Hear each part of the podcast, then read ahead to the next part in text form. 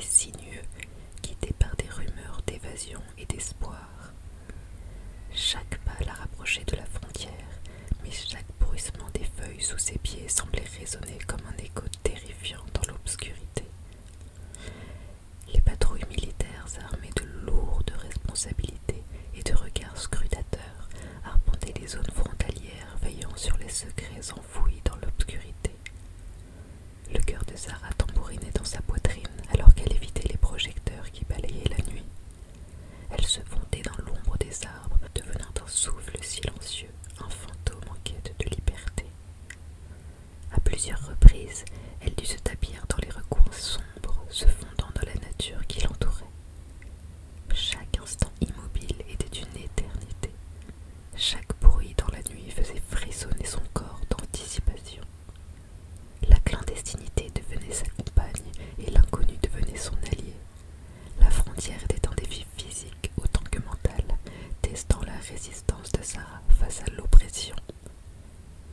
Arrivée à la frontière, Sarah rencontra des guides locaux, des passeurs clandestins qui connaissaient les chemins cachés menant au-delà des frontières. Leurs visages dissimulés dans l'obscurité, ils étaient les gardiens des passages secrets, les architectes de l'évasion.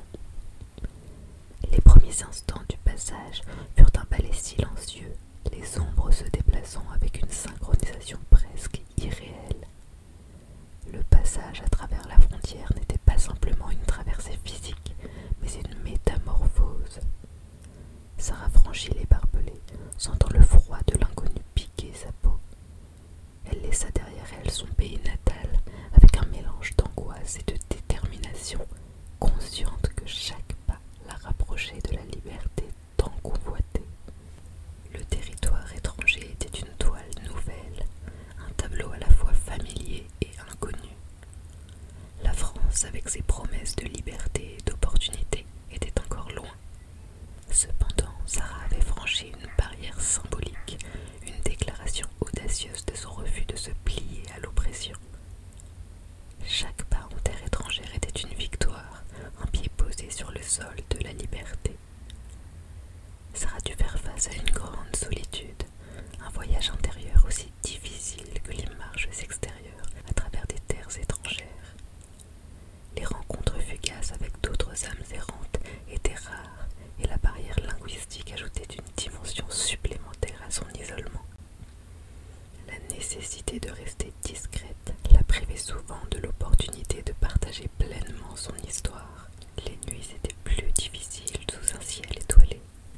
Sarah se retrouvait allongée sur des terres inconnues, la nostalgie la saisissant comme une poigne implacable. La lueur des étoiles évoquait des souvenirs de nuits paisibles dans son village natal, tandis que la réalité froide de l'exil la rappelait à la solitude oppressante de son présent. Pourtant, même dans les moments les plus sombres, la jeune fille intrépide trouva des éclats de lumière, des rencontres fortuites avec d'autres voyageurs, des gestes de bonté de la part d'inconnus bienveillants.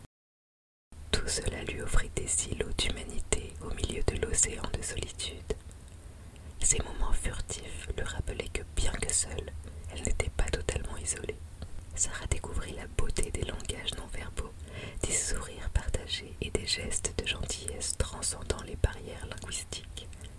Chaque contact humain, aussi bref soit-il, devint une lueur d'espoir dans la nuit solitaire de son voyage. La solitude, bien qu'écrasante, creuset où se forgea sa détermination à persévérer malgré les obstacles.